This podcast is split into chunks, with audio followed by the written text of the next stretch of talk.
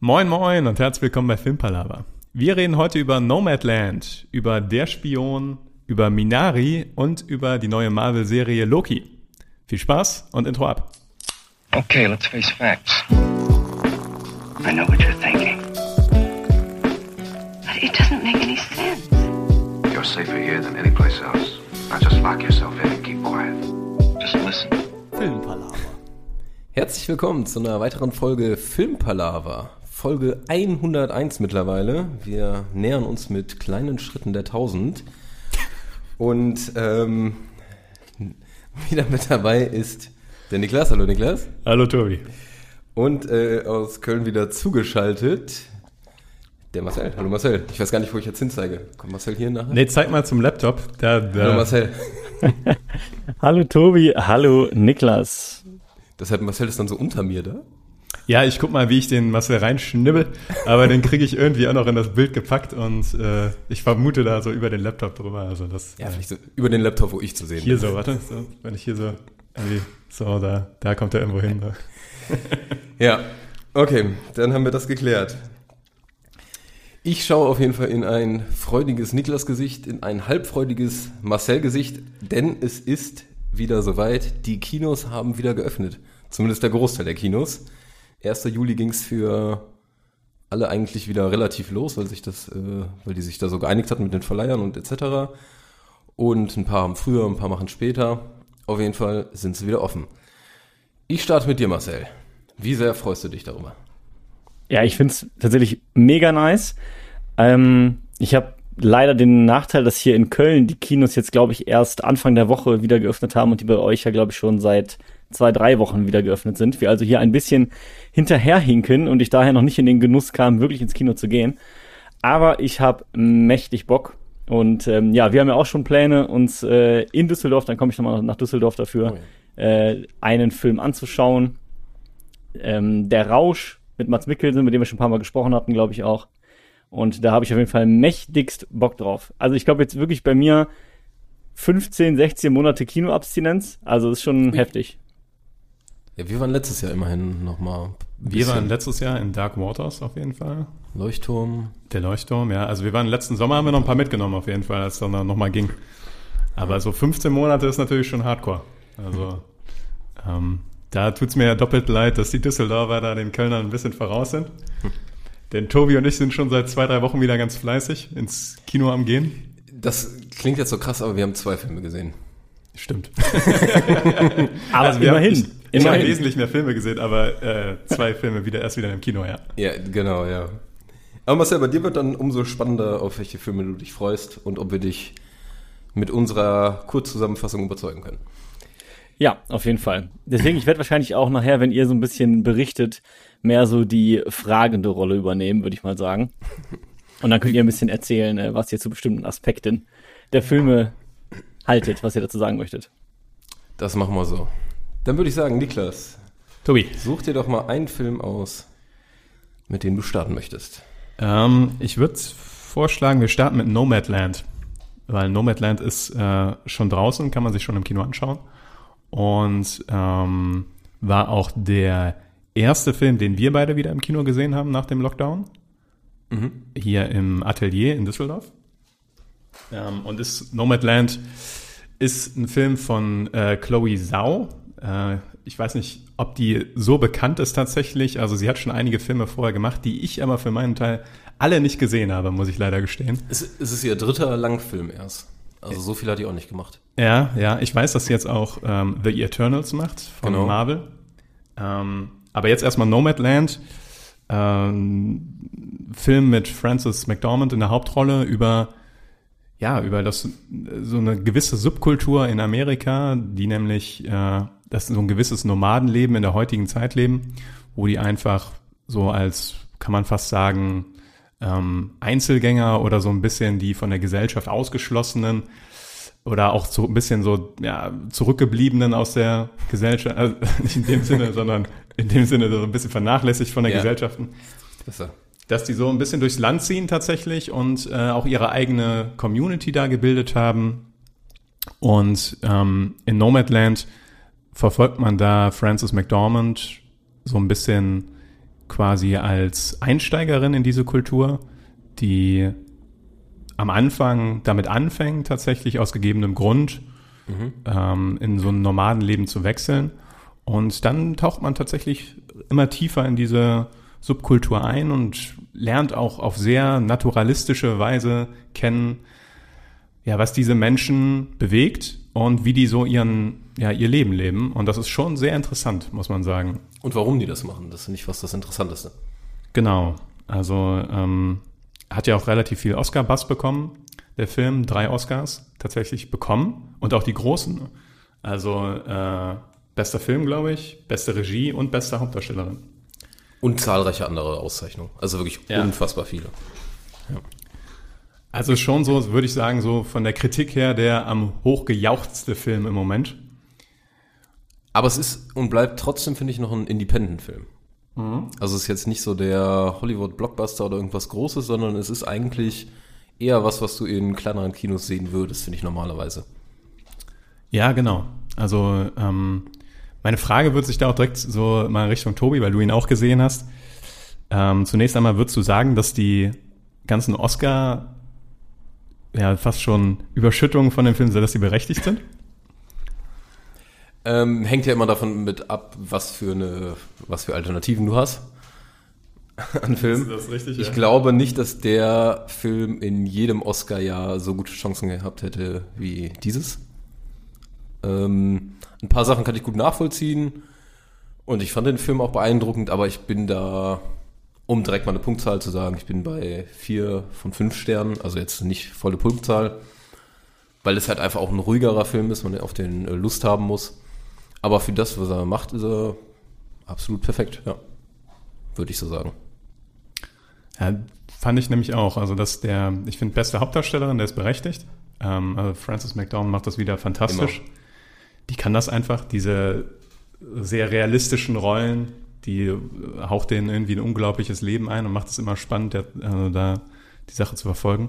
Aber bester Film und beste Regie, das ist schon, sind schon große Wörter für den Film. Obwohl ich von der Regie sagen muss, was ja sehr spannend bei dem Film ist, ähm, auch für die, die den noch nicht gesehen haben oder nicht ganz so viel damit anzufangen wissen. Also Frances McDormand ist die Hauptdarstellerin, die Protagonistin und sie ist eigentlich mehr oder weniger die einzige wirkliche Schauspielerin. Die anderen sind, sage ich mal, Figuren, die aus einem Drehbuch kommen. Also eigentlich das, basiert das auf einem Buch. Und die es in Wirklichkeit gibt und die dann sozusagen, es wird so beschrieben, eine Variation von sich selber spielen. Das heißt, es sind wirkliche Charaktere. Zum Beispiel ein Typ, der hat auch so einen YouTube-Channel und erzählt darin auch über das Nomadland. Also über das ja. Nomadenleben. Ja. Also dieser Bob. Ähm, und das heißt dann irgendwie adaptiver Realismus. Und ich glaube, dass das, weil das so ein eigenständiges Genre ist, eine eigenständige Regie, dass die deshalb gute Karten hatte. Ich finde auch, in den Stellen ist der Film am stärksten. Wenn der in diesem, wenn du in dieser kleinen Wüstengemeinschaft bist und die Friend da so ankommt quasi und die ganzen Leute kennenlernt mhm. und du quasi auch so diese Charaktere kennenlernst, die da so rumlaufen zwischen den Wohnwagen und den Lagerfeuern und so weiter. Und das ist wirklich interessant. Also weil du wirklich das Gefühl hast, dass es so eine eigene Subkultur ist und so Aussteiger sind, die halt ihr eigenes Leben da so aufgebaut haben und alle meistens tragische Geschichten dahinter haben, die du dann auch nach und nach erfährst bei vielen. Und da fand ich den Film am stärksten tatsächlich und am interessantesten. Mhm. Wer sich übrigens äh, ganz kurz nicht so ganz vorstellen kann, wie das aussieht, jeder, der Into the Wild gesehen hat, da gibt es irgendwann eine Szene, wo er, also Emily Hirsch, da in diesem Nomadencamp ankommt, bei diesen zwei, äh, ja, man könnte schon sagen, Althippies da so ein bisschen wohnt und in etwa so unter diesem Stil kann man sich eigentlich Nomadland vorstellen. Also dieses Leben von denen. Wo er Kirsten Dunst trifft, ne? Ja, yeah, genau. Äh, nicht Kirsten Dunst, Kirsten Chris, Stewart. Kristen Stewart, ja. Chris, Kristen, Kristen Stewart, so. Kristen ja. Stewart, nicht Kirsten Dunst. Ja. Genau. Ja, um den Marcel mal einzubinden. Du hast ja schon seit Ewigkeiten gesagt, das ist eigentlich dein Top 1 Film, den du dieses Jahr sehen willst, als wir über die Filme 22 geguckt haben, äh, gesprochen haben. Bleibt das dabei? Also ist das der erste Film, den du dir im Kino angucken wirst? Ähm, ja, tatsächlich ja. Also zum einen, weil ich eben auch äh, Francis McDormand so gefeiert habe in Three Billboards Outside Ebbing, Missouri. Und zum anderen, weil ich generell einfach Filme mag, die viel mit Landschaft, viel mit Natur, die einfach viel draußen stattfinden. Ich mag einfach diese Atmosphäre von so Filmen meistens sehr gerne. Und ähm, so wie ihr das beschreibt, scheint das auch da ähnlich der Fall zu sein. Übrigens, ich muss mich mal kurz entschuldigen, ich habe teilweise so keine Bildaussetzer, ich kann das aber gerade leider nicht beheben. Das äh, ist jetzt leider so, aber ich versuche es zum nächsten Mal auf jeden Fall in den Griff zu bekommen. Ähm, aber insofern hätte ich auch noch mal eine Frage, so, weil ihr habt gerade schon gesagt, Francis McDormand wieder überragend.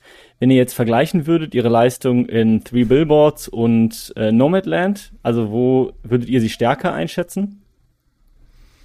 Out. Gute Frage. Ich überlege gerade auch, wie viel anders ihr Charakter ist. Also definitiv anders, aber man erkennt Ähnlichkeiten, würde ich sagen. Ich Schon. finde tatsächlich, dass in bei Nomadland hast du mehr das Gefühl, dass sie fast nicht spielt. Also, genau, ja. Was ja eigentlich ein gutes Zeichen ist für Schauspiel immer. Aber sie muss auch nicht so eine riesige Range spielen. Also mhm. sie ist, ist in einem Gefühls, also die meiste Zeit im Film bewegt sie sich im gleichen Gefühlsbereich, der auch ein bisschen melancholisch ist und traurig und das macht sie auch sehr gut. Ähm, und trotzdem dieses Taffe hat sie einfach irgendwie als Person. Aber ich fand in Three Billboards musste sie eine größere Range teilweise liefern. Ja. Und also wenn ich das eins zu eins vergleichen würde, käme sie, glaube ich, bei Three Billboards noch besser weg. Weil das war schon fantastisch, was er teilweise bei war. Wenn ich gerade ja. an die Szene denke, wo, wo der ähm, Polizeichef, also Woody Harrelson, dann auf einmal schwach wird und äh, umkippt. Wie sie äh, Ja, wie sie umschaltet. Ja. Das, das war, also sowas siehst du in No Man's Land nicht. Ähm, nee. witzigerweise auch sofort die erste Szene, die mir dann immer einfällt, so, weil ja die ist so prägnant, diese, wie sich diese ganze Szene innerhalb von einer Sekunde quasi komplett dreht. Und das fand ich auch komplett überragend. Aber es klingt ja so, als würde sie auch da sehr, sehr äh, gute Leistungen wieder mal vollbringen. Und ich frage mich gerade, weil ihr auch gesagt habt, so, das ist so ja an vielen realen Sachen angelegt und ähm, heißt die, das ist ja ähm, basierend auf einem Buch, ne? Meintest du gerade, Tobi? Mhm. Heißt da ähm, die Hauptdarstellerin auch Fran? Ist das Zufall, dass es Francis McDormand und Fran ist? Äh, Fern heißt die, glaube ich, nicht Fran. Ah, okay, ich habe gerade Fran ja, kann sein, kann sein, ja. Ähm, ich weiß ah, auch okay. nicht, ob, ob es sie wirklich so als Charakter da auch gibt. Also es gibt diese anderen, äh, das sind so drei Charaktere, die die vor allem immer mal wieder trifft. Die gibt es irgendwie auch im Buch. Und nicht drauf festnageln, aber ich meine so, dass äh, Francis McDormand das auch gelesen hatte und damit dann auf die Regisseurin auch zugegangen ist und meinte, sie möchte da entweder diese Person spielen oder die möchte da eine Person spielen, die fiktiv ist oder so.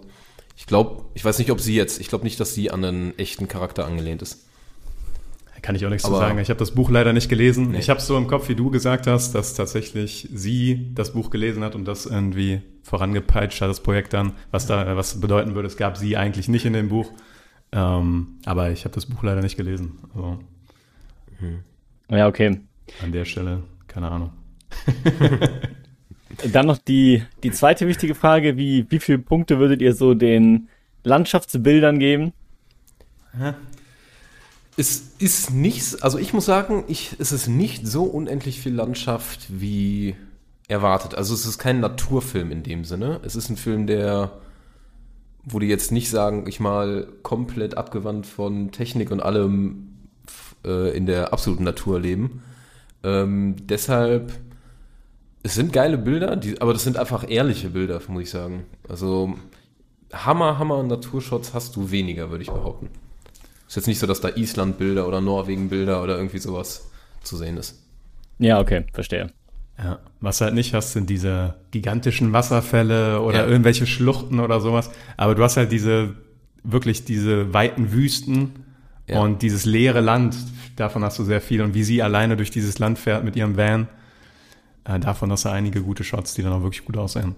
Ähm, ja, auf jeden Fall. Aber es passt auch besser zu dem Film tatsächlich, dass das so ein bisschen, bisschen nicht so ganz pathetisch ist, sondern ein bisschen realistischer einfach gehalten. Genau, der ist ja jetzt auch nicht dafür ausgelegt, dass die Leute äh, ihre Sachen packen und rumfahren, sondern das zeigt, äh, warum die Leute das machen, aber auch definitiv die Schattenseiten und es zeigt einfach diese ganze Kultur da so ein bisschen auf. Aber definitiv ehrlich, würde ich sagen, ja. Und was ist denn? Äh, ja. ja. Schießt du zuerst los. Okay. Äh, ich wollte noch fragen, wie Niklas Wertung ist. Habe ich entweder nicht mitbekommen oder hat das noch keiner abgegeben? Ach so. Äh, ich habe dem auch äh, vier von fünf Sternen bei Letterbox gegeben, wenn ich das richtig im Kopf habe. Ähm, allerdings ich neige ein bisschen dazu, ich muss den nochmal sehen, weil ähm, tatsächlich ist jetzt so, ja, ich bin mir nicht sicher, ob es wirklich eine 8 von 10 ist. Also vielleicht ist es auch eine 7 von 10. Also so dreieinhalb. Aber ich muss den nochmal gucken. Für mich bleibt es definitiv bei 4. Also. Ja. Weil was mich zum Beispiel jetzt nicht wirklich gestört hat, aber es gibt da auch so eine Mini-Liebesgeschichte, ja, also so ein Mini-Love-Interest mit dem anderen. Ja, es gibt noch einen Schauspieler, äh, David Strathain oder so heißt der. Den kennt man aus The Expanse, da spielt er einen Piraten, falls ihr The Expanse gesehen habt. Nee. Das ist eine Sci-Fi-Show, aber er spielt jetzt einen Weltraumpiraten. Ähm, und die fand ich teilweise, die funktioniert so, aber die ist ein bisschen, weiß ich nicht, also die hätte ich noch nicht mal unbedingt drin gebraucht in dem Film. Oh. Nee, aber es fand ich jetzt auch nicht so einnehmend. Es zeigt schön später den Konflikt, dass wenn man von diesem Nomadenleben wieder zurück in so ein festes Haus zieht, welche Probleme dann so aufkommen. Also das finde ich da ganz gut durchvisualisiert. Hm, will man jetzt nicht zu viel wegnehmen. Ich wollte gerade sagen, äh, genau, aber ähm, ja, also hätte es für mich nicht unbedingt gebraucht. Ich muss ihn noch mal gucken. Ja. Äh, Marcel, aber weißt du, wer die Filmmusik macht? Frage nee. an dich mal. Nee. Rate mal, du magst ihn sehr gerne. Ich mag ihn sehr gern. Mhm. Du hast ihn vielleicht schon mal live gesehen. Ludovico Einaudi. 100 Punkte. Oh, ja. nice. Das gefällt mir. Das erkennt man auch. Also, ja, das erkennt man. Ja. das ist für mich schon mal ein Pluspunkt auf jeden Fall. ja, also ich würde sagen, Nomadland auf jeden Fall eine absolute Empfehlung. Ist ja. ein toller Film, tolle Schauspieler, und ähm, definitiv lohnenswert. Wird aber auch nicht für jeden was sein, weil es ist definitiv auch ein ruhiger Film, wie man im Trailer sehen kann. Aber es ist spannend und äh, hat Spaß gemacht. Also ab ins Kino. Nomadland. Nächster auf der Liste? Nächster auf der Liste. Oder fragen wir erstmal, was selber er zuletzt gesehen hat. So. Nee, wir hatten nur gesagt, wir gehen erstmal die Filme durch. Alle Filme durch? Okay. Weil wir haben noch ein paar. Aber. Ja. Sollen wir äh, Der Spion als nächstes besprechen? Der Spion, da waren wir gestern dran. Ähm, Tobi, worum na. geht's bei Der Spion? Ich wollte dich auch gerade fragen. ja. Machst du nämlich immer so. ich weiß, immer ganz schnell die Frage stellen, ja. Ähm, ich würde es auch einfach in kurz und knapp lassen, damit das alles spoilerfrei bleibt. Es sind die äh, 60er Jahre, frühen 60er, ähm, klassischer kalter Weltkrieg, Der kalte, kalte Weltkrieg, kalter, kalter Krieg. Wäre mir nicht aufgefallen.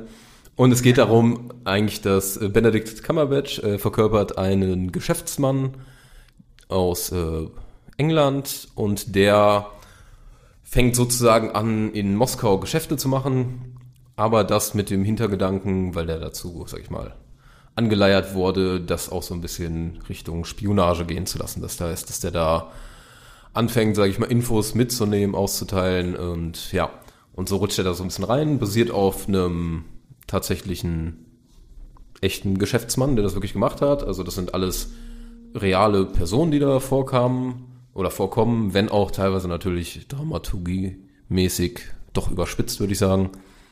So ein paar Sachen. Aber ähm, es ist im Nachhinein einfach so eine Art Spionage-Film, wie man den eigentlich auch schon oft gehört hat. Das ist auch mein leichter Kritikpunkt schon mal. Also ist jetzt nicht, dass er das Rad neu erfindet. Muss er aber auch nicht, finde ich. Muss er auch nicht, nee, nee. Also, weil wie du gerade gesagt hast, es basiert auf einer wahren Begebenheit tatsächlich. Ich habe mich ein bisschen schlau gemacht ich danach auch, ja. noch, weil es mich dann auch interessiert hat. Und ähm, also von dem, was ich so gelesen habe, ist der Film jetzt nicht so weit weg von dem, was tatsächlich passiert ist. Also diesen Hauptdarsteller oder diese Hauptperson ähm, Gravel Wynn gab es wirklich. Mhm. Und tatsächlich schließt der Film auch mit einer Aufnahme von ihm und ähm, auch die, das russische Pardon, ja, was im Wesentlichen eigentlich das Highlight ist von dem Film, meines Meins und und äh, Meirab Ninize oder so heißt der Typ. Das ist der Schauspieler, ne? Genau, der spielt sogar äh, auch in Tatort und sowas zum Teil mit. Der ist, lebt in Österreich und Berlin. Ich habe mich auch ein bisschen über den Stau ja, okay, gemacht, weil der tatsächlich, äh, wie gerade schon gesagt, also es gibt den russischen Counterpart und der heißt ähm, Penkowski, glaube ich, ist der Name von ihm. Und er ist halt tatsächlich eigentlich ein hoher ja, Funktionär beziehungsweise ehemaliger Agent sogar von auf der russischen Seite, von einem militärischen Geheimdienst. Und ähm, er hat halt aus ja wirklich Befürchtungen, dass der Dritte Weltkrieg ausbricht, der atomare äh, Dritte Weltkrieg ausbricht, beschlossen, dass er Russland verrät und den Amerikanern beziehungsweise den Briten, also dem Westen, Informationen zuspielen will. Und er ist tatsächlich auch die treibende Kraft, die Kontakt aufnimmt zum Westen mhm. und das äh, initiiert. Und der Schauspieler davon ist fantastisch. Also also wir haben nach dem Kino drüber gesprochen, der Stil Benedict Cumberbatch die Show. Fanden wir zumindest. Auch so wenn Benedict Cumberbatch ist äh, klassisch stark, gerade zum Ende auch mehr als stark definitiv, aber der Schauspieler, der hat es wirklich geschafft, der hat so geil Emotionen rübergebracht, sein Charakter hat so viel Tiefgang und ja, der ist äh, Hammer. Deshalb, jetzt würde ich gerne wissen, wie man richtig ausspricht, deshalb wiederhole ich es nicht. Aber ähm, gut. Ich habe ich hab auch, also er heißt auf jeden Fall Merab, Niniz, äh, der Nachname ist wirklich, wirklich ja. schwierig, ohne wahrscheinlich einen Kulturschock zu vergehen dabei. ja, aber ich finde auch da ist ein Kritikpunkt bei dem Film.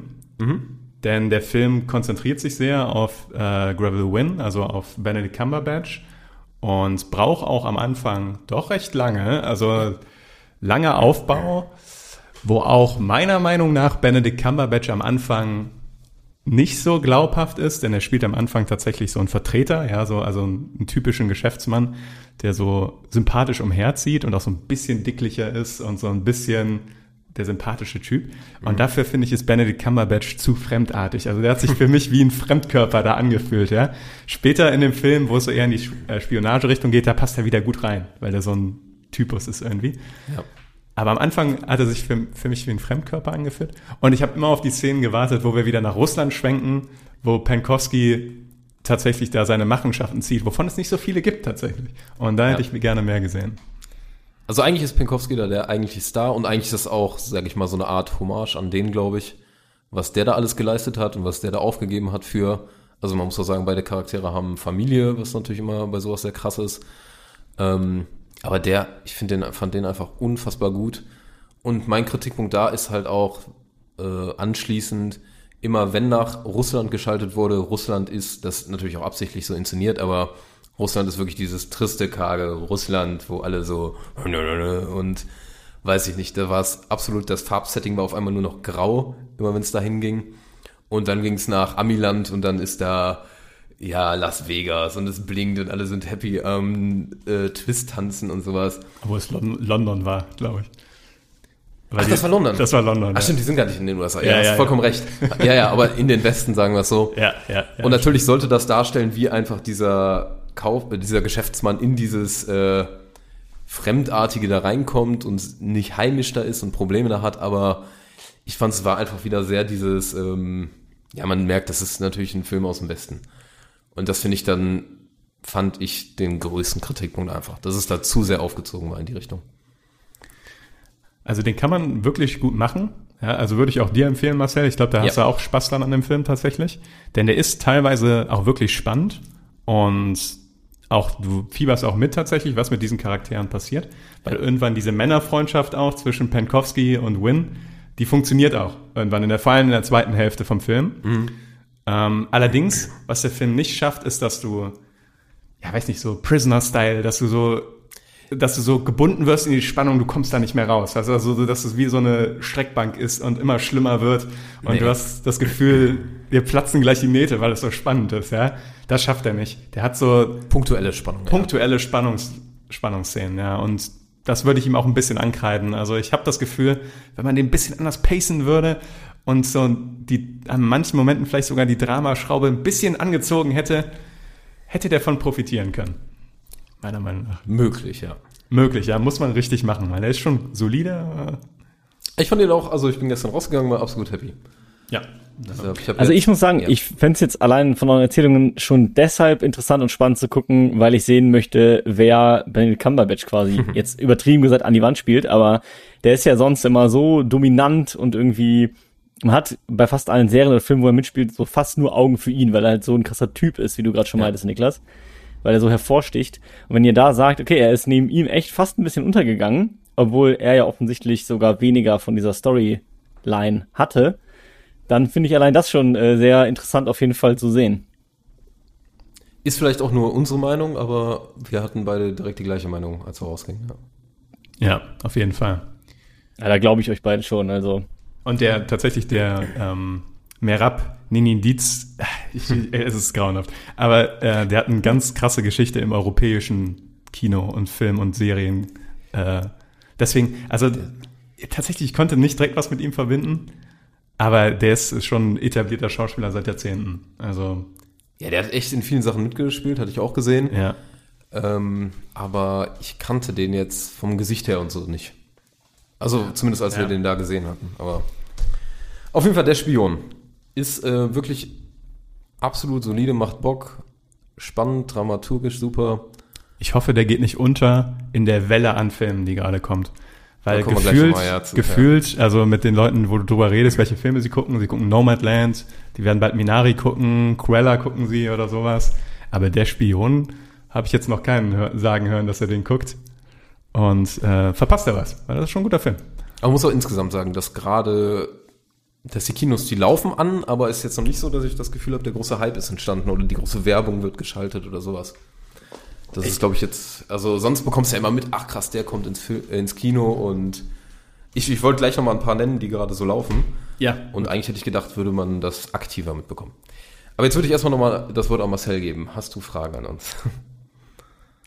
Ähm, also bei dem Film ist es tatsächlich, wie ihr gerade schon sagt, so, dass ich habe ihn gehört, ich wusste, dass es ihn gibt, aber ich hatte da so gut wie keine Background-Infos äh, bis jetzt gerade tatsächlich, weil er wirklich auch so ein bisschen an einem vorbeiläuft. Ähm, von daher fand ich, habe das eigentlich ganz gut für mich zusammengefasst. Also ich hätte Bock ihn zu gucken. Ich glaube auch, ich habe ein relativ gutes Bild bekommen davon, was ich zu erwarten habe. Dass es halt ein unterhaltsamer, guter Film ist, der einen jetzt nicht ja in den Festival reinsaugt, aber den man sich schon äh, gut und gerne geben kann. Mhm. Von daher würde ich eigentlich nur noch gerne abschließend eure beiden Wertungen einmal haben und dann äh, kann ich ja erzählen, warum ich Minari nicht gesehen habe. also ich ja. habe dem leicht unter Nomadland eingeordnet. Also ich habe dem dreieinhalb gegeben. Ein paar Abzüge gibt's, aber insgesamt absolut sehenswert. Kann ich eins zu eins unterschreiben. Ja. Ich habe ihm auch dreieinhalb gegeben und die Erklärung passt eins zu eins. Marcel, Minari, zur Vorgeschichte, wir haben schon vor einem Monat einen Screener zugeschickt bekommen, dass wir uns den doch gerne anschauen. Wieso hat es nicht geklappt, Marcel? Ja, also erstmal ziemlich überragend, dass wir so einen Screener wieder bekommen haben. Äh, wie wir das auch schon bei Billie Holiday hatten und äh, jetzt eben für Minari, der ja eben auch wirklich einige Oscar-Nominierungen hatte. Und äh, wir alle dachten uns ja direkt so, ja, mega nice. Und ihr beide habt ihn euch dann direkt quasi ein, zwei Tage später, glaube ich, zusammen angeschaut in Düsseldorf. Und ich dachte mir hier halt so in Köln, ja, ich würde ihn ja auch gerne eigentlich nicht alleine gucken, sondern irgendwie noch mit ein, zwei anderen Personen. Und wie das dann so ist, man fragt so dann so, ja, mal schauen, können wir ja noch und dann vielleicht. Und dann verschiebt sich das so und verschiebt sich und man guckt ihn halt nicht. Und dann ähm, kam jetzt eben von uns die Planung mit, ja gut, jetzt am Samstag machen wir die Podcastaufnahme, unter anderem eben dann mit Minari und da ihr dann schon im Kino wart, noch zu Nomadland und äh, Spion. Und ähm, dachte mir, ich glaube, Mittwoch, Donnerstag war es, äh, ja geil, dann ziehe ich mir jetzt halt trotzdem einfach alleine rein. Hatte ich auch Bock drauf dann. Äh, klick auf diesen äh, Link und dann kommt einfach nur äh, File has expired. Dann denke ich so, wie? expired. das war schlecht. Und äh, habe mich erst tierisch aufgeregt, weil ich dachte, hä, wie kann das sein? Und ich wusste nicht, dass es ein Ablaufdatum hat. Ich habe dann nochmal nachgeschaut, in der Mail steht oder stand drin, dass er mhm. tatsächlich nur einen bestimmten Zeitraum verfügbar ist, bis zum, ich glaube, 26.06. oder irgendwie sowas um den Dreh. Ähm, und ich war leider drei, vier Tage danach dran. Und ja, in dem Fall hatte ich dann leider äh, Pech, hat mich sehr geärgert, hat mich wirklich sehr geärgert. Das mhm. heißt, das sind aber auch so Sachen, die passieren am einmal und dann nie wieder. Also wenn wir in Zukunft irgendwelche ähm, Trailer da oder Preview-Links zugeschickt bekommen. Und dann werde ich mit Sicherheit schauen, für äh, welchen Zeitraum die gültig sind. Aber daher ist es auch bei dem Film leider so, dass ich ihn nicht gesehen habe, aber ihr beide zumindest was dazu sagen könnt. Ja, das ist richtig. Das tut mir auch wirklich mega leid, weil das eigentlich äh, super schade ist. Äh, Minari. Kurzfassung kommt am 15. Juli raus. Äh, also jetzt demnächst könnte man sagen hat es auch schon erwähnt, ein paar Nominierungen bekommen. Oder wolltest, äh, wolltest du äh, die Kurzzusammenfassung geben? Von der Handlung? Ja. Das gerne machen. Ja, also es geht in Minari um eine ähm, junge koreanische Familie in den 1980ern. 80ern, glaube ich. Genau, die nach Arkansas zieht und ähm, sich da so ein kleines Stück Land gekauft hat, tatsächlich mit so einem, ja, so einem Wohn-Trailer-mäßiges so. Ähm, und äh, tatsächlich eine kleine Farm da aufmachen wollen. Und ähm, ja, also es, es im Wesentlichen dreht sich dann die Geschichte darum, wie diese kleine Familie versucht, da ihr Leben zu etablieren und mit welchen Aufgaben, also mit welchen Problemen zum einen der Vater zu kämpfen hat, der die Farm großzieht. Da geht es im Wesentlichen dann darum, wie er es schafft, da in diesem Boden die Pflanzen anzubauen. Also seine Idee ist da tatsächlich ähm, koreanisches Gemüse, glaube ich, anzupflanzen. Genau, für koreanische Familien in den USA. Und genau. Und dann geht es viel tatsächlich auch darum, dass halt ähm, ja mit der Interaktion mit den Einheimischen jetzt mal so in Anführungszeichen, ja, die teilweise dann doch schon sehr schrullig unterwegs sind, muss man ehrlich sagen. Mhm.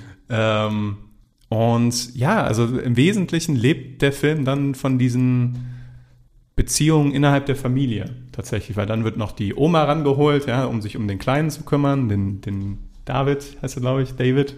Kannst du, ja. Ja, und ähm, das ist dann auch das Herzstück vom Film, tatsächlich die Beziehung zwischen David und der Oma. Also die Oma ist nicht ganz konventionell. muss man sagen. Die ist schon, äh, also die trägt viel vom Film, muss man auch sagen. Die ist Ja. auch, hat den Oscar auch bekommen für die beste Nebendarstellerin. Und ähm, ja, die ist halt nicht so, wie man sich die, wie man die Oma von zu Hause kennt. ja, Das ist halt cool, ja. also es ist nicht die Oma, die, die kocht für den und die näht oder so. Oder Kekse backt. oder sowas. Kekse backt. Nein. Ähm, aber es ist trotzdem ein sehr herzlicher Film und ähm, auch dann wieder in bestimmten Momenten sehr ergreifend. Mhm.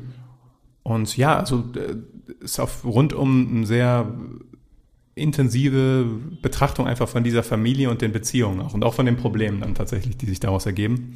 Weil man kann sich vorstellen, das ist jetzt auch nicht ja ein easy ride, da so eine Farm zu eröffnen in Arkansas.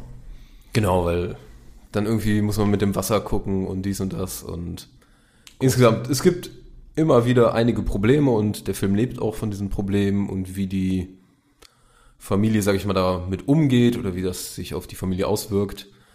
Und ähm, insgesamt finde ich aber auch noch diesen Part wichtig, wirklich wie sich diese Familie jetzt ähm, integriert in dieses ja doch fremde Land.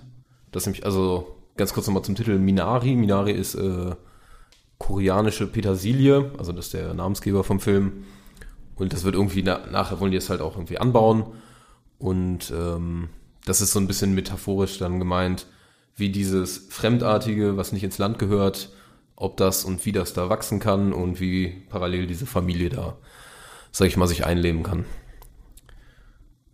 Ja, und äh, ist so ein bisschen auch dieses, die wollen den Neuanfang, amerikanischer Traum, ist auch ein bisschen ähnlich vergleichbar mit Nomadland, weil das auch dieser amerikanische Traum von einer ganz anderen Seite ist. Also eher, also der, wenn der amerikanische Traum nicht funktioniert, sage ich mal. Ähm, deshalb da so eine kleine Ähnlichkeit, aber ja, ich fand den wundervoll. Minari hat mir super gefallen. Ich Also fandet ihr, dass die äh, Oscar-Nominierungen, die ja doch auch, glaube ich, einige waren, auch berechtigt waren, trotz dieses quasi schwachen Filmjahres? Also glaubt ihr, er hätte es auch so in die Oscars geschafft bei einer Auswahl ein Jahr vorher? Doch, das könnte ich mir schon vorstellen. Denn der hat genau dieses, ja, äh, dieses nicht direkt künstlerische, aber dieses, ähm, also es ist ja überhaupt kein Blockbuster, sondern so wirklich so eine, so eine, das ist ein Wort, das so bescheuert, aber quasi so eine Charakterstudie von dieser Familie. Und das lebt dann auch vom Schauspiel innerhalb der Familie und insbesondere von der Oma tatsächlich, äh, die das wunderbar macht. Und es sind diese dramatischen kleinen Geschichten dann halt. Das ist, sind nicht die riesigen Geschichten, sondern sind dann oft die Dramen, die ja auch mal dann so in, in so Blicken oder sowas liegen, die irgendwie zwischen den Eltern gewechselt werden, weil die sich, oder Streits, die die haben, die sich immer weiter aufkochen oder sich ein bisschen entfremden dann beispielsweise.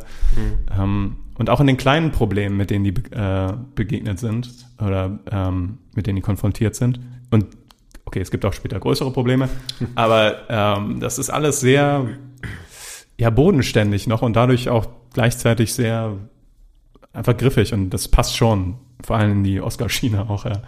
Das ist Ja. auch berechtigt, ja. Ja, doch. Der ist aber ähnlich wie Nomadland auch eher ein ruhigerer Film, Ja. wo jetzt nicht die krassen Dinge passieren einfach.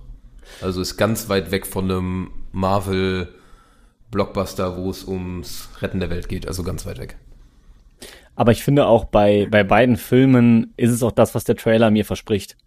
Also es ist jetzt, ist jetzt nicht so, dass der Tra Trailer mir was anderes versprechen würde und dann wäre ich enttäuscht, weil ich denke, ja, ist ja gar kein Actionfeuerwerk, sondern beide Trailer sind auch sehr ruhig, sehr atmosphärisch und man merkt eigentlich schon, okay, es geht da mehr um die, ich sag mal, kleineren Dinge im Leben, als um jetzt die großen Weltkatastrophen. Ja.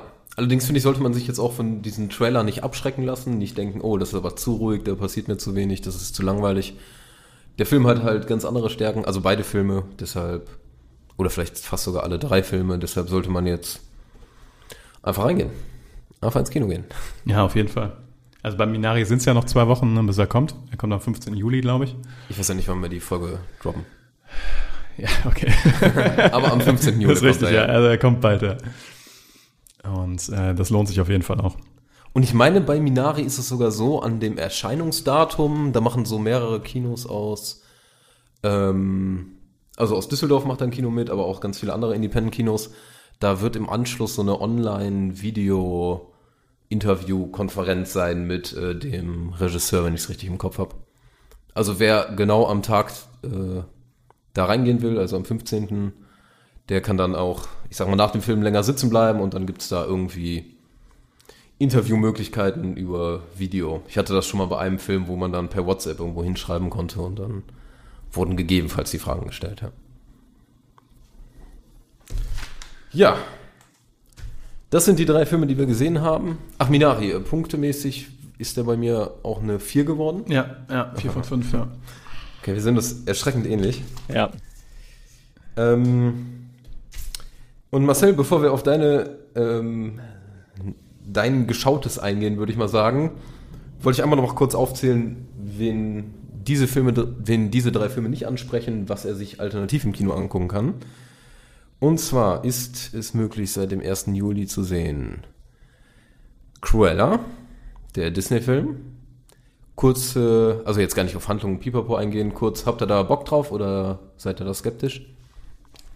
Ich wollte mir eigentlich schon längst angeguckt haben, aber ich äh, mittlerweile ist, ist er auf meiner Prioritätenliste weit nach unten gerutscht tatsächlich. Ähm, aber auch so vom, vom, vom Bass her. Also irgendwie glaube ich nicht, dass das so meinen Geschmack treffen wird. Aber vielleicht gebe ich mir trotzdem noch Emma Stone. Ist okay. ist okay. Marcel? Ja, ist bei mir ähnlich. Also ist gerade auch, ist ein Film, den ich mir bestimmt angucken könnte, aber ist gerade auf meiner Prio-Liste. Also da würde ich mir erst alle drei Filme, die wir gerade besprochen haben, anschauen, bevor ich mir Cruella anschaue, auf jeden Fall. Das ist, glaube ich, eine gute Wahl. Zusätzlich kann man gucken, äh, Wonder, Wo äh, Wonder Woman 1984. Echt? Also der lief ja irgendwie bei Sky oder irgend sowas schon, aber der ist halt jetzt nochmal im Kino, weil der ja noch nicht richtig, oder ist der letztes Jahr schon im Kino gelaufen? Ich meine, der wäre schon mal im Kino oder- gelaufen, aber ich bin mir nicht ganz sicher. Dann kann man immer noch gucken, aber der Hint von mir ist, guckt nicht. Guckt Wollte wirklich, lasst es einfach bleiben. Furchtbar. Also ja, hatte ich glaube ich auch schon mal irgendwann drüber geredet. Und ähm, ebenfalls seit dem 1. Juli läuft Godzilla vs. Kong. Marcel, hast du Bock? Ja, endlich. Endlich, ja. Also ich meine, seit einem Jahr fieber ich darauf hin, dass endlich Godzilla vs. Kong kommt. Aber jetzt mal, ähm, ohne Witz, tatsächlich ist er wahrscheinlich witzig. Weil, ich meine, Godzilla vs. Kong ist einfach schon so äh, von der Prämisse her schon so übertrieben, dass das für mich so ein bisschen in diese Richtung hier ähm, Pacific Rim geht, so Ja. vom, vom Übertreibungsgrad her. Und wenn sie es dann auch äh, ähnlich aufziehen, dann ist es einfach was, das unterhält mich. Es ist simpel, es ist wahrscheinlich storytechnisch komplett furchtbar, aber jetzt so rein für die Action und die beiden Viecher gegeneinander kämpfen zu sehen, also ich würde es mir geben, bin ich ganz ehrlich. Ich bin zu 100% bei dir. Ich, ich, ich, ich freue mich auf den Film. Auf so einen gammeligen Freitagabend, wo man eh fertig ist, einfach zuschalten lassen. Ja, ja du meinst ja gestern schon das gleiche. Äh, dann äh, 8. Juli Black Widow, der nächste Marvel-Film. Marvel zum Beispiel geht auch mit Eternals dieses Jahr. Das ist bei mir voll vorbeigegangen. Habt ihr, habt ihr den Bock auf Black Widow? Ja, das ist meine Frage gewesen. Achso. Ich habe das gefragt.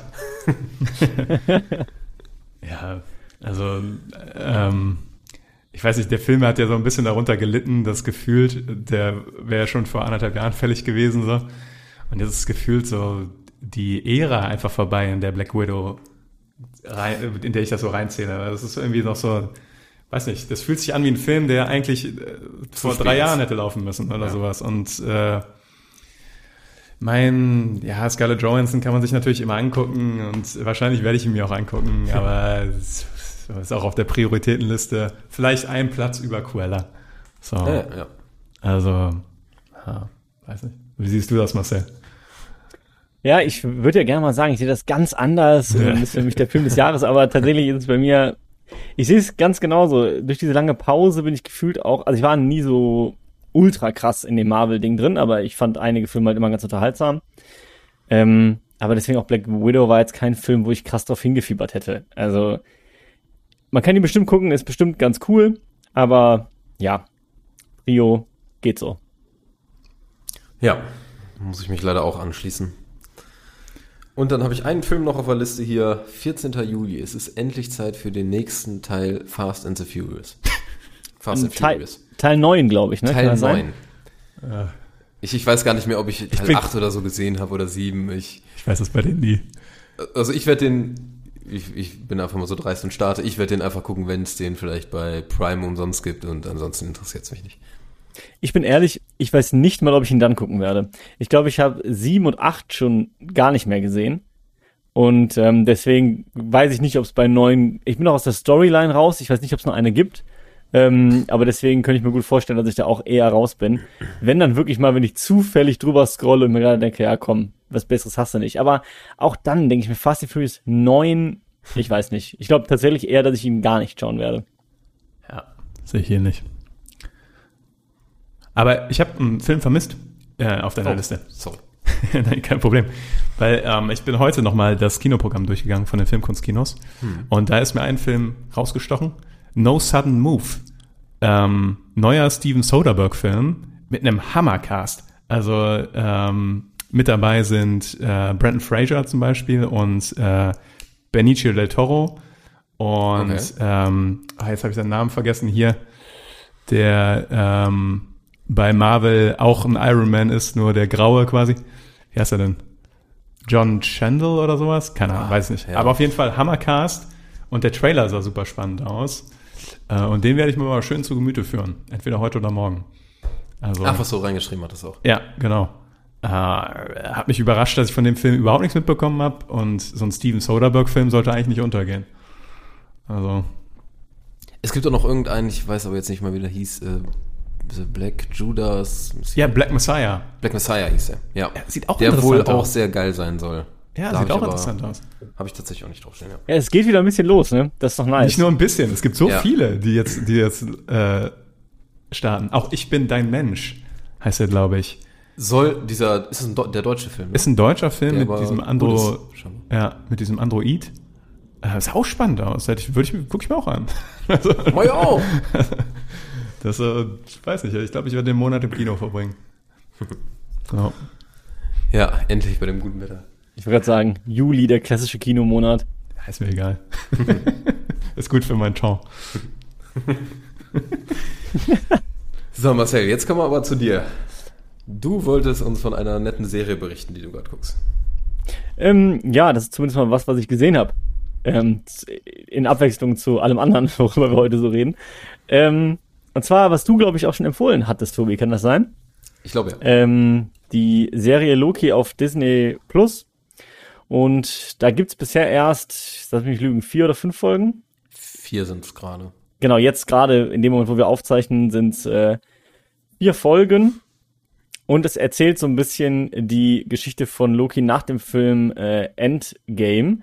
Also es gibt ja da so eine Szene, wo er quasi festgenommen wird und dann wird ihm da so ein, also dann fällt ihm zufällig so ein Tesseract in die Hand sozusagen und er portet sich aus dieser ganzen Nummer raus. Und äh, dann passiert aber folgendes, da wo er ankommt, öffnen sich so quasi zwei, wie so Türportale. Und er wird von Leuten festgenommen, die wir erstmal überhaupt gar nicht kennen. Ähm, und dann stellt sich halt sehr schnell heraus, ich glaube, damit spoilere ich jetzt nicht zu viel, dass das eine Organisation ist, die sozusagen den Zeitstrahl bewacht. Also ähm, die sagen halt, okay, es gibt immer mal wieder äh, Abweichungen von dem realen, von dem richtigen Zeitstrahl und äh, dass sie quasi dafür zuständig sind, dass sie diese Abweichungen so schnell es geht, ja, wieder rückgängig machen und egalisieren, damit kein Chaos ausbricht. Weil sie sagen, okay, wenn zu viele Abweichungen passieren, dann haben wir irgendwann ein komplettes äh, Zeit- und Weltenchaos. Und ja, deswegen ähm, soll Loki quasi für seine Verbrechen dem, dem Zeitstrahl gegenüber zur Rechenschaft gezogen werden. Und wird dann aber ähm, quasi anderweitig eingespannt, nämlich um einen noch größeren Zeitverbrecher zu schnappen, sozusagen. Mehr will ich dazu jetzt auch inhaltlich gar nicht unbedingt sagen, oder? Was meint ihr? Nee, finde ich, reicht vollkommen. Genau. Ähm, und ja, man kann sagen, so vom, vom Stil her schon klassisch ähm, Marvel, also es hat halt immer diese, diesen Marvel-Humor und Loki mhm. hat auch diesen Loki-Humor irgendwie behalten und äh, trotzdem geht's aber um was so. Also es ist nicht so ganz oberflächlich, wie es, finde ich, bei manchen Marvel-Filmen manchmal so war, dass mir die Charaktere auch recht egal waren. Sondern man hat schon das Gefühl, irgendwie, es geht um was und man sieht auch Loki mal von einer anderen Seite und er wird mal als Charakter so ein bisschen nochmal von einer anderen Seite beleuchtet. Das ist in manchen Marvel-Filmen schon mal so ein bisschen angeklungen. Aber ich finde, hier hat er mal mehr Raum und Platz, um das halt ein bisschen mehr ähm, deutlich zu machen. Und ich muss sagen, ich mag auch die äh, Nebencharaktere. Ähm, vor allen Dingen, es gibt dann quasi einen, ja, wie soll ich sagen, einen, wie heißt das nochmal, nicht Kommissar, der hat, glaube glaub ich, Leutnant, ich weiß es nicht mehr. Ähm, Mitarbeiter, irgendwas. Mitarbeiter Mobius oder Morbius oder so heißt der. Mhm. Und der wird, wenn ich mich jetzt gerade nicht irre, gespielt von Owen Wilson. Ja. Genau. Und ich muss sagen, äh, hat mir sehr gut gefallen. Hat mir sehr gut gefallen. Ich war anfangs sehr skeptisch, weil ich dachte, Owen Wilson, okay, kenne ich sonst nur aus so Klamauk-Sachen, die so völlig abgedreht sind und habe so überhaupt keine emotionale Bindung zu ihm als Schauspieler. Und in der Rolle finde ich ihn aber wirklich richtig gut und richtig stark und da hat er mir echt viel äh, Freude gemacht, muss ich echt sagen. Muss ich dir absolut zustimmen. Hatte ich, glaube ich, auch so grob in meine Kritik da reingeschrieben, dass mich das auf jeden Fall überrascht hatte. Also Owen Wilson, absolut stimmig. Und insgesamt auch die ganze Serie. Ich, ich glaube, die, die ist jetzt nicht der Hit, aber ich finde die besser als vieles andere, was Marvel macht. Einfach weil mal auch Gespräche oder sowas im Vordergrund stehen, was du sonst nicht hast. Das wäre jetzt auch meine Frage gewesen. Ich habe nur die erste Folge gesehen ähm, und die war schon relativ dialoglastig, erstaunlich dialoglastig, um ehrlich zu sein. Mhm. Ähm, bleibt das so oder also geht es dann doch schon relativ konstant in die Action-Richtung? Wie weit bist du, Marcel? Ich bin auf dem aktuellsten Stand. Ach so, also ja. ähm, bleibt grob, ne? Es bleibt also grob. Es grob. gibt natürlich dann auch ein bisschen Action so. Ich meine, Marvel muss natürlich auch ein bisschen das bedienen, aber es steht gefühlt nicht so krass im Vordergrund, wie es sonst oft steht. Okay. Ja. Weil das ist mir auch angenehm aufgefallen bei der ersten Episode tatsächlich. Also fand ich nicht schlecht. Ja. ja. Und ich finde die Dialoge auch zum Teil ganz gut. ja, ich meine, ja, es ist Marvel. Auch, ne? Also ich, ich finde es halt nicht, dass Marvel durch seine Dialoge irgendwie bekannt oder berühmt geworden ist. Also wirklich nicht. Ja. Ähm, aber ich finde tatsächlich bei der Serie Loki sind sie dafür für Marvel teilweise auf einem ganz guten Niveau. So. Hm? Also ich meine das wirklich positiv. Das ist nicht negativ gemeint, sondern wirklich positiv. Ja. Doch, ich würde Loki auch definitiv echt empfehlen. Kannst auch nochmal meinen Account nutzen für die weiteren Folgen. hacken, hacken. Ja, ja ich habe tatsächlich auch nachdem der ersten Episode habe ich gedacht, so, ja, das könnte ich vielleicht weiter gucken, aber ich habe kein Disney Plus mehr. Deswegen. Mal schauen. Dafür gibt es schon bestimmt eine Lösung. das kriegen wir hin. Ja, haben wir vier Sachen, die wir empfehlen können heute, ne? Und so viel mehr, was man demnächst sich noch antun kann im Kino und in Serien. Antun. Ja. Also das Potenzial ist wieder sehr, sehr groß. Zum also, Glück, zum Glück, zum Glück tut sich wieder einiges. Marcel, fass doch nochmal die drei Filme des Kinos zusammen. ja, klar, gerne. Wir haben zum einen den Film Nomadland mit äh, Francis McDormand in der Hauptrolle. Diese ein bisschen das, also aus dem normalen Alltag in Amerika ausbricht und sich dem Nomadenleben, einem Leben voller Freiheit, Fragezeichen, voller Vorteile, Fragezeichen, widmet und lernen dabei auch, ja, viele interessante Charaktere kennen, die das generell als ihren Lebensstil ähm, vollführen. Und dann haben wir den Film äh, Der Spion mit Benedict Cumberbatch und seinem äh, ja, russischen Pendant, dessen Namen ich jetzt natürlich, wenn ihr ihn schon nicht mal aussprechen konntet, auch gerade nicht auf dem Schirm habe. Ähm, der aber ihm sehr stark Paroli bietet, in diesem Film ihn vielleicht sogar, was das Schauspielerische angeht, übertrifft. Und ähm, der ein sehr solider Spionagefilm ist, ohne große Überraschungen, aber dennoch sehenswert.